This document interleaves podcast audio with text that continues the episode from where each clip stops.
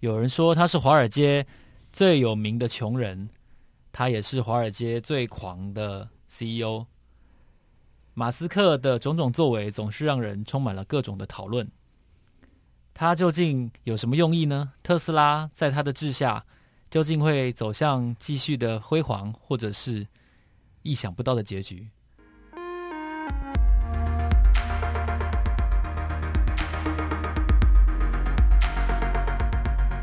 大家好，我是周启源，欢迎收听 Money Talk。大家好，我是海咪，在这边跟启源一起聊聊最近的财经新闻。不知道大家最近有没有注意到这个特斯拉的执行长马斯克？他在 Twitter 上大概是五月初的时候，他的动作相当的频繁。在五月一号这个短短的一天之内，不是一天之内，他是七十分钟内就发了十几条推文，而且这个每一个推文的这个标题都非常值得登上头版。最让人意外的就是，他说他要卖掉所有他名下的房产。他是在这个 Twitter 上写到说：“我要出售所有的有形资产，所以我不会再持有任何房屋。”那他的房地产到底有多少？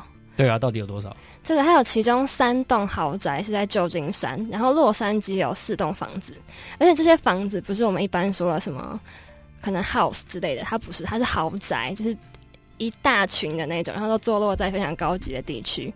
那这个总价值是超过一亿美元。不过，为什么他要突然这么大动作的卖房？有人说他是为了要维持他的现金周转。那我们一定会好奇啊！拜托，他手上有差不多二十趴的特斯拉的股权，对，他怎么可能缺钱？那随便卖个几张，台湾讲说卖个几张股票，日子就很好过了啊。对，那为什么要卖掉房子呢？就有人说。因为他其实没什么现金，他很蛮缺周转的。然后他小孩刚出生，所以需要比较多钱。我很好奇的就是，他为什么不卖股票？就是卖股票应该也可以增加自己的现金。我认为他可能不想要降低控制力，啊、就是对特斯拉的控制力这件事情。因为《华尔街日报》有提到一个重点，一般人可能，特别是台湾的投资人，可能比较容易忽略，就是说。它跟 Google、跟 FB，还有其他的许多用同股不同权的制度的公司不一样。特斯拉在上市的时候，它的架构不是双重股权制，所以马斯克的一票就等于你的一票。但是在很多公司，比如说在 Google，CEO 的一票可能等于你的三十票，所以你怎么投都投不过他。但是特斯拉没有这一层保护，是。所以假设他是一个，比如说假设物欲比较重的人。或者说，现在小孩刚出生，需要多花一点钱，尿布啊、奶粉、保姆等等的。然后加上你看，他住的房子，假设都是豪宅，所以他的开销一定是很大。尤其美国房屋税是很重的哦。对。那那一直卖股票，会不小心卖太多。如果这些股票都不小心刚好被某一个人吃下来的话，对，那他就有可能威胁到特斯拉。的管理权甚至是经营权，所以他为什么坚持一股都不卖？他宁可要一直借钱，一直借钱，反正凭我马斯克三个字，我发个 Twitter 说，哎，Wells Fargo 很好，然后 Wells Fargo 就愿意借我钱。对，所以他宁可借钱，他也不要卖股票。对，但他自己当然是驳斥这个说法，他当然没有承认说他这个现金不够用。对，他说他想要维持这个极简生活，反正他什么话什么话都讲得出来啊，就就就。那围龙仔一共哎，这样子。对，可是这个也不是他唯一的一个很怪的推文。他那天发了十几则推文，真的都是非常奇妙。是，他在这个 po 完说他要卖掉所有房子之后的几分钟而已，他又说他觉得特斯拉的这个股价太高了。我真的觉得他喝多了，你知道吗？他上次是乱推文的时候是 二零一八年，对，他那次是喝威士忌嘛，然后一边喝一边发推。啊，我真的觉得他这次又是喝多了。是，他就说这个股价太高，到底哪个执行长会公开这个抱怨自己的公司股价太高？对，然后后来股票就跌了。对，不过其实我觉得蛮有趣的是，其实他没有想象中有这么高的这个控制力，因为在他发完这个推文之后，这个股票是跌了将近百分之十，可是在一周之后，特斯拉的股票又涨了大概百分之十七，所以完全是。不仅是补回他原本那些跌掉的钱，还反而涨了更多。我觉得特斯拉真的是很很市场中说妖股的一只股票，就它常常是在一个晚上，台北时间我们在睡觉的时候，一个晚上就狂喷个八趴九趴，然后可能就像这样子，然后 CEO 莫名其妙一个推文，然后又跌个十趴，所以买特斯拉的人，我觉得真的要心心情就是要放轻松，然后你要当做你没有买它的股票，因为它的波动实在太大了，而且都我们讲说不能用基本面来来思考的这些因素。CEO 说股价太高了，不然就是说呃什么某些车火烧车了等等，你没有办法去量测的。对，所以它的波动实在太大了。不过清远哥可以跟我们分析一下，为什么它会突然又涨了百分之十七吗？最近不是应该所有的股票都是呈现一个跌势吗？其实我举一个例子，我有个朋友大概在三百块的时候买，然后买特斯拉，对，是，然后涨上去，可是他真的受不了，然后他本来是非他他是一个很基本面的人，所以他就研究哦，一台一一年大概可以销售几台。然后他那个这个充电站的扩张的速度，他在中国那个超级工厂的速度，然后他就大概每一个项目都研究一下，然后他开始买了之后，他就真的觉得涨得太快了，然后有一点受不了，他觉得好像几几年内就实现了未来几十年的这个成长的目标，然后他就很快就卖掉，他其实没有赚很多钱，没有没有涨到九九九百这么高就卖掉了。然后你刚刚讲说为什么会涨这么多，我觉得。一来是因为其实特斯拉的股权相对还是集中的，也就是说，像马斯克个人，还有他的一些家属，像他的弟弟，他们就控制了相当过分的股权。那另外就是，我觉得特斯拉它有一点已经像是宗教一样了。是为什么说宗教呢？信者恒信，对，不信者恒不信。对，相信特斯拉有一天会做到能源系统帝国的这个人呢，他们的信仰是非常坚定的。是。那反之，比如说现在很多从事呃燃还是在从事燃油车的业务的人，或者说他们觉得特斯拉它的管理的成果其实低于马斯克讲的，这种人其实也不少。也就是说，马斯克就是只有出一张嘴，他都做不到他说的事情，而且他那张嘴实在太夸张，经常就是坏事的嘴。所以其实马斯克是一个减分，其实这种想法是不少的哦。是真的受不了这个马斯克的人，一定不止奇源哥的朋友而已。因为很多股东其实都非常受不了他这样子在 Twitter 上面乱说话。对，因为在二零一八年的时候，这个马斯克他就已经开过一次，大家不知道这个是玩笑，因为他那个时候是说他要把特斯拉私有化，讲的非常认真，大家都觉得他真的会私有化。他那个时候我记得他说他是结合阿拉伯主权基金，然后要要那时候对方钱已经准备好了，就是我们要在某一个价钱。把特斯拉下市，对，然后那个时候，就是股东们就是很恐慌啊，然后也引来这个 SEC 的关注，所以其实他现在的推文，只要是跟股价有关的，应该是要先被这个审核单位通过，他才可以发出去的。然后这个就是有点像语不惊人死不休这个个性，就惹恼了很多股东，部分股东们甚至在这个二零一九年的时候，向法院提出禁止马斯克在 Twitter 上面发文的告诉。但不过最近这个审查的结果出炉了，法官说，因为他们没有充分的理由，所以没有办法受理这个股东会的诉讼。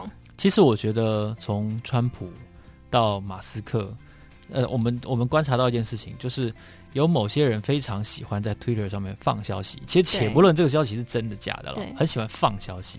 所以你看南韩的青瓦台哦，他们的那个总统府，其实他们在这一任总统的时候新设了一个事务官。叫做推特观察官，也就是说，他专门去观察从川普啦到马斯克，到底哪些欧洲名人、美国名人，在推特上面发表了一个，哎、欸，好像很多人转推的东西，然后他要立刻开始进行研究，这样子。最后像有个潮流，有点像他们一些造神运动嘛？因为我知道马斯克他本人是非常多粉丝的，我那时候查资料的时候就发现很多粉丝团，然后他们都会真的刚刚就像奇源哥说的，有点像一个宗教团体，他很多信徒在里面。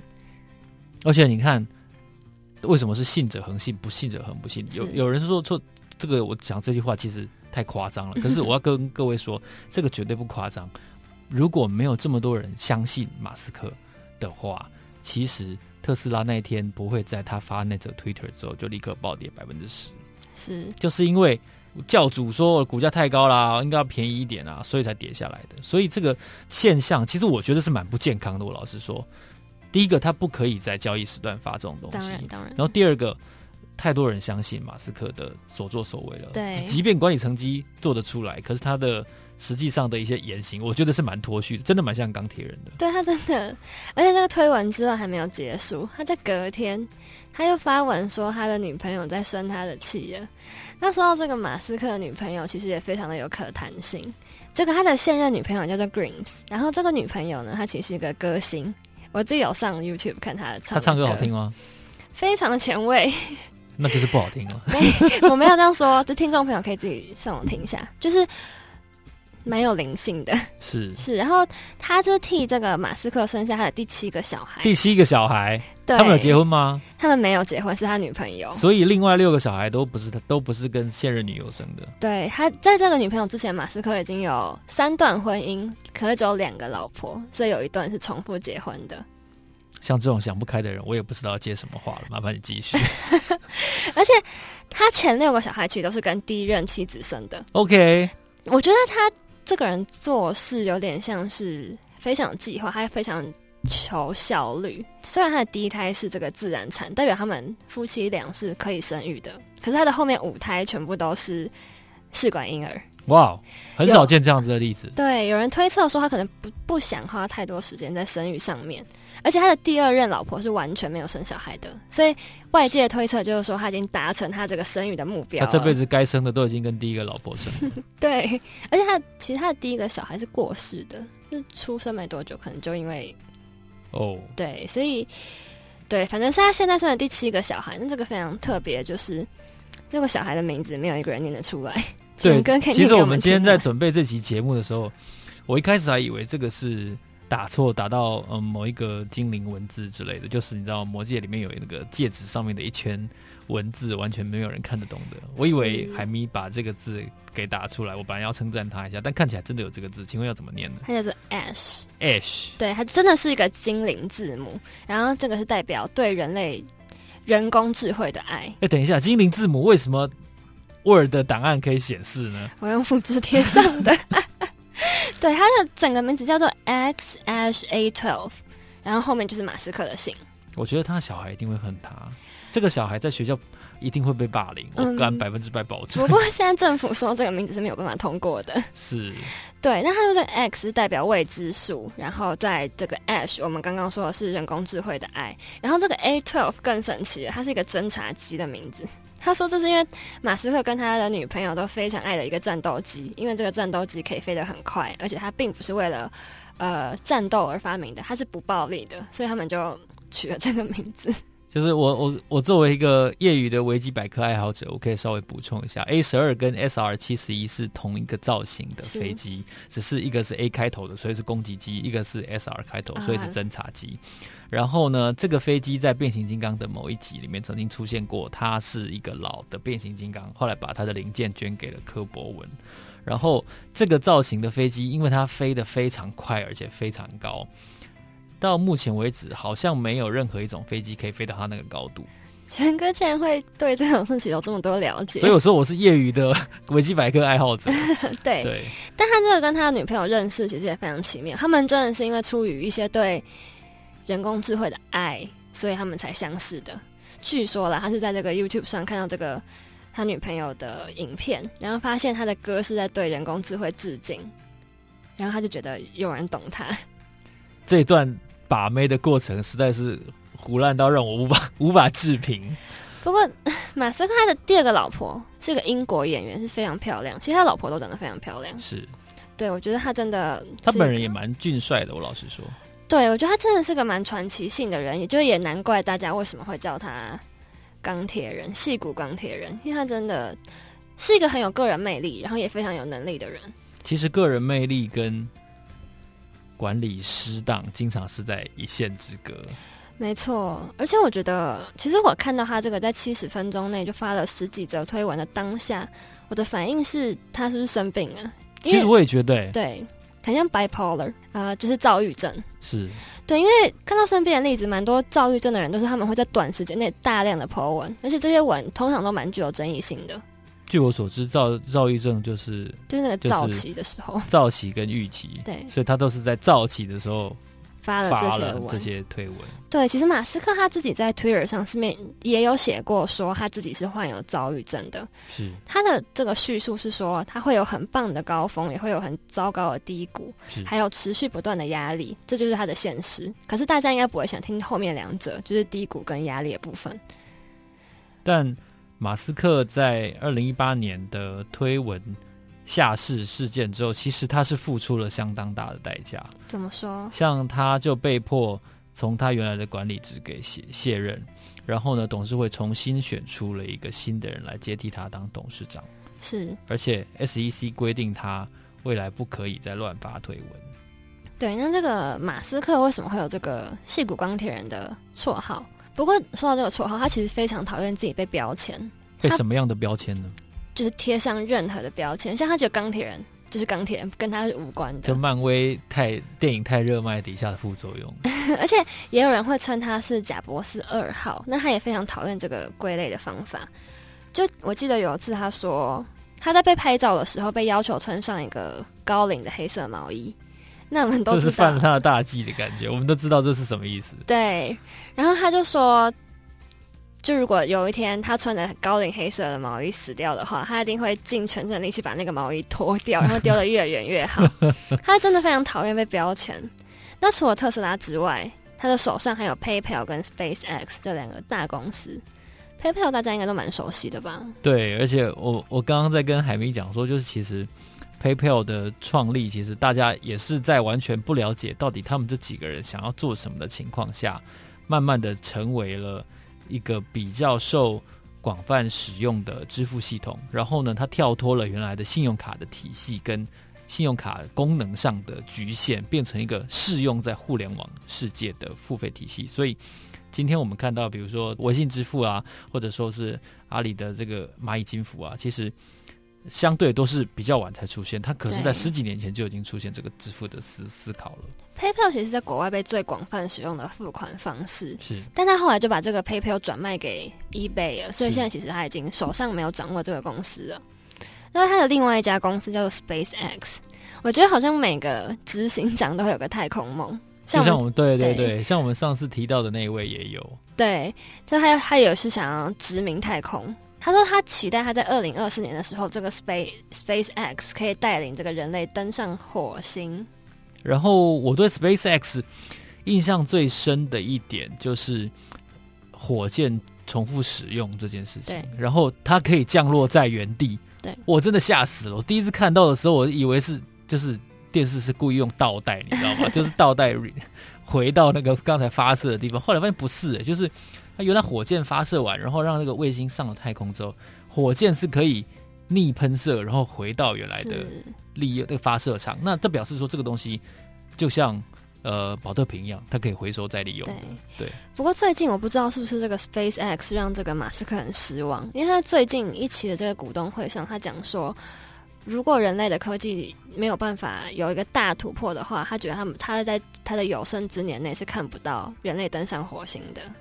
我觉得，在他的推文事件被 SEC 介入，然后他被惩罚了之后，其实我们慢慢感觉到马斯克是一个想象力非常强烈，不能说丰富，非常强烈，而且他会把他的那些想象化为现实的人。就像一台电动车特斯拉开发出来之后，然后 Model 三大卖了之后，我们才慢慢了解，就是它的整个体系。原来不是要做车，他要做的是能源管理这件事情。就像他去澳洲帮澳洲开发那个能源储备还有发电系统，然后我们才了解哦，原来车只是他表现的一个形式，他要做的是能源管理。对，那我就是有一件很有趣的事，我不知道大家这应该比较少人知道，就是马斯克他又创了一个新创公司，叫做 Neuralink。全哥有听过吗？我觉得那个东西超级恐怖的。对，它是一个神经科技公司。那根据这个马斯克他自己说，就这个科技公司已经研发出一种技术，可以将电子装置或晶片植入人脑。然后，当然他的这个出发点是好的啦。他说他想要帮助受伤或瘫痪，或者是这些短期失忆的人，可以透过类似像是缝纫机的方式，在人脑里面钻出一个很小的洞。他说这个洞是比头发还细的洞。的这个直径比头发还细，然后用电极线埋入人脑后缝合。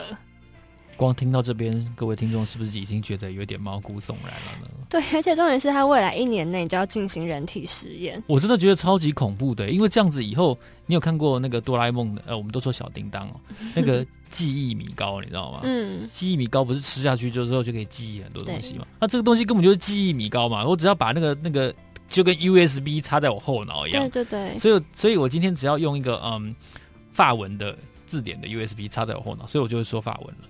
哇塞，超恐怖的！我真的不知道这是一个，这当然是一个突破，可是 是不是好事？这是人类需要的突破吗？对，所以我们也可以发现到，马斯克他真的是有点像是无所不能的神一样。他从汽车工业、神经科技业到太空科技，他都有涉猎，也都创下了这个前所未有的成功或者是突破。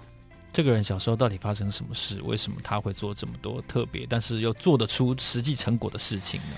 我觉得很特别的是，马斯克其实是在南非出生的，对。然后他的妈妈是一个 model，然后他的爸爸是工程师。从这边我们其实可以发现，他就是兼具了美貌跟聪明两件事情。听起来其实蛮完美的。对，虽然是这样，可是他爸妈其实在他很小的时候就离异了。然后他是跟着他爸爸住，然后父亲后来再婚，就是很意外的，就是他的父亲后来跟他后母女儿又发生关系。这听起来是成人片才会有的情节，蛮夸张的。是一个非常，所以他的家庭环境其实非常复杂。其实我觉得马斯克是一个很感性的人，他是常常在他的访谈中就是表现出他的情绪，不像是我们一般想象中的执行长，可能都是很。严肃或者在镜头前装模作样的吗？是，但马斯克不是。我觉得他的情绪是很容易宣泄出来的。因为他有次在接受这个 Rolling Stone 的访问的时候，他是第一次在镜头面前掉下眼泪，然后就是因为提到他自己的家人，所以我觉得家人对对他来说应该是一个很嗯复杂的存在。对，但他后来为了这个逃避跟父亲的复杂的关系，他就飞到加拿大跟他的母亲同住，然后他申请上了 Stanford 的博士。然后又让人意外的就是，他在入学的第二天他就休学了。我真，我真的，我看到这边，我真的觉得，就有的时候人要出风头，就是在这种关键的时候，你马上就在 Stanford 非常的有名。对，那当时的原因是什么？是因为微软宣布了这个，发布了这个他们的 Windows 九五，他就突然觉得网络世界真的要起飞了。然后在这个技术不断的进步下，他觉得上学太无聊了，他要做一些改变世界的事情。我觉得这就是我跟伟人之间的差异，因为如果我 如果我在微微软发布 Windows 九五隔天看到这事情，我只会哦，要买来用用看。人家就休学了。对，你看，所以一个百亿美元的富豪跟我这个阿宅鲁蛇的差距就在这里。对，然后他的弟弟跟他就一起创了他们的第一家公司，叫做 Zip Two，它是一个为新闻机构开发出来的线上出版软体。那很快的，这个专案就被康柏电脑现在的惠普。收买了，然后这个专案是为他带来三亿美元这么多，所以说他年纪轻轻就因为他发明了一个专案，然后就赚了三亿美元。我我认为一个好的概念、好的产品或服务能够在早期被卖掉，其实是比你想的更好的结局，因为多数人都不想要卖掉，多数人都想要在自己在手里壮大，然后成为一方之霸。但是大家没有想到的一个可能的结果是。各家更有钱、更有技术的对手看到你开始成长了，你又不愿意卖，他们就会推出几乎一模一样的东西来打你。对，然后在痛点其实不明显的情况下，你其实没有办法突出你自己到底有多特别，因为对方都是比你更有钱去打行销的人。如果你不卖掉，你就要面对的是割喉式的竞争。是，所以这个三亿美元就成了他之后的创业基金。一百亿耶！对，非常夸张。天哪！所以他之后就创了 PayPal 嘛，这之后的故事我们应该就蛮熟悉的了。是，那我们最后就来谈谈为什么特斯拉这么受欢迎。讲到这个，我其实可以稍微讲一下，因为我上礼拜刚好去去拜访我一位朋友，然后他正巧换了一台马那个马斯克的精心之作，然后电动车，然后我就坐上坐上去之后，我当然对他那个大荧幕是很有印象的，但是我其实真正有印象的是他在一些大下坡的减速。他会用地图搭配他自己的 AI 去计算，比如说大概每十五公尺大概要减速零点三公里。我举个例，然后我们在大下坡的时候，所以可以感觉到那个速度是很缓慢的降下去。然后，而且同时它的那个车用雷达，它在前前面、后面跟两边的感测，我觉得它抓得蛮准的。然后，所以让你在刹车的时候，还有加速的时候，不会有那种通常我们人类驾驶在预判等一下要刹车的时候会踩得很用力，或者是踩得很急的那样子的表现。所以坐起来其实舒服很多。这是自动驾驶的功能，让大家非常。趋之若鹜。对，然后我我朋友就告诉我说，他就解放了，因为他每天要从桃园开车去台北上班的时候，他其实手就可以放开吃早餐。我觉得这点真的是解放我的想象，因为以前我真的没有坐过有自动驾驶功能的车子，对，我也没有感觉到原来有这个功能的时候，它会彻底改变一个驾驶的人生。是，对，因为你就可以就放松。对，对，那我们说会。买特斯拉的人通常是三类，一个就是环保的人，然后第二个就是汽车迷，但我占最多数的其实是科技迷，因为大家会说特斯拉就像跑在路上的超级电脑一样，它就像启源跟刚刚说的，它的自动驾驶的功能非常厉害，而且这个特斯拉它其实可以透过远端诊断的方式，随时掌握每辆车的车况，所以。这台车现在快没电，或者是这台车有某个东西故障，它都能够侦测到。对，那除了这个超智慧之外，节能性当然就是我们说特斯拉的一大卖点。因为我们都知道，这个特斯拉是用电来发动的。电动车比起这个石油，一般燃烧石油的这个车子，应该是呃在。原料上的费用是远远低于一般汽车的，对，而且它扭力比较强，所以如果你瞬间加速的时候，其实你整个人就是会猛然的往后，那个力量是比传导到轮胎的时候，其实那个力量比一般燃油车会大很多。不过全哥觉得这个特斯拉的好处可以遮盖掉它的这个高价吗？我觉得其实这个这个这集节目我一定要说一下，就是特斯拉在台湾啊，目前最大的坏处其实不是车子本身，或者是它的价钱，是台湾的许许多多的。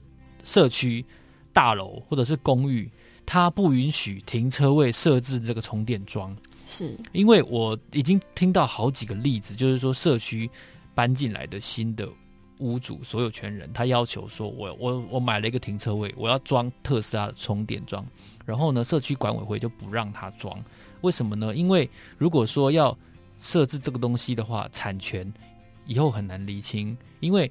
停车场的电费是大家一起缴嘛？是。那假设说你缴，你用来充电，你用的电比较多，那我要怎么量化你到底用了多少电？然后这个东西占了占了你的位置，然后如果你的位置稍微你的车往右边或左边靠的话，那影响到别人，那你要怎么？赔偿，或者说你要怎么补偿人家，这些问题都难以理清。对，而且在台湾，这个特斯拉它自己的这个充电装置好像是不够多的，因为之前有看到新闻说，很多特斯拉的车主就是排队排很久才可以充电。因为去年第四季开始大爆热卖，是，然后单季我记得卖了一千多台，非常的热卖。是，那这个除了这些车子本身的优点之外，我觉得马斯克的魅力也是一大卖点。真的，因为没有一家车厂的 CEO 或是所有人哦，有这么这么狂的说话的方式。他真的是很乡民式的说话，然后很乡民式的语言跟很乡民式的发文频率。对，而且他在 Twitter 上面有三千四百五十万个粉丝，这个粉丝其实。粉丝的数量其实超过很多现在当红的明星或者是歌手这样。讲到这边蛮唏嘘的，我们粉丝团只有三百多个粉丝，大家是不是应该多按赞？对，而且马斯克非常喜欢在上面跟大家互动。有一次有人抱怨说，他逛特斯拉的时候被这个销售人员强迫推销，然后在他就在这个 Twitter 上面抱怨，不到一个小时，马斯克马上亲自上阵灭火。所以特斯拉其实公关做的蛮好，因为这个应该不是他本人看到，这一定是有人跟他说，然后他赶快上去，哎，推推一下，安慰一下，这样。对，他就说他已经跟所有特斯拉的销售的这个据点说，不可，这不是特斯拉想要给顾客的感受，所以之后公司会注意一点。是，所以可能全哥。多上一点 粉丝，就是跟大家互动，我们粉丝人数可能会成长。对，像我就蛮愿意多跟粉丝多聊一下。像我自己在经营粉丝团的时候，很多小编其实是不回文的，然后但是我会回。而且有的时候我就是会故意骂那些用户，所以有时候会跟用户吵起来。对，不过也有报道指出，这个特斯拉的品牌魅力最近好像有下滑的趋势。为什么？一方面是因为特斯拉的产量大幅的提高，然后二手市场这个交易也越来越活络了，所以有点威胁到特斯拉对消费者的吸引力，然后这个市场的需求好像也变小了。不过的确是啊，因为如果不不是物以稀为贵的时候，它不稀的时候，那你就不会觉得它珍贵了嘛。那满街都是特斯拉，那就跟满街都是某个国产车品牌一样，你不会觉得稀奇了。对，以上就是我们这一集的 Money Talk，我是周启源。我是海咪，那大家快点到粉丝团上跟我们互动。对，你如果留言或按赞，我一定会跟你回话的。对，给我们按赞五颗星，在 iTunes 记得哦。这里是 Money Talk，我们下次见，下次见，拜拜。拜拜。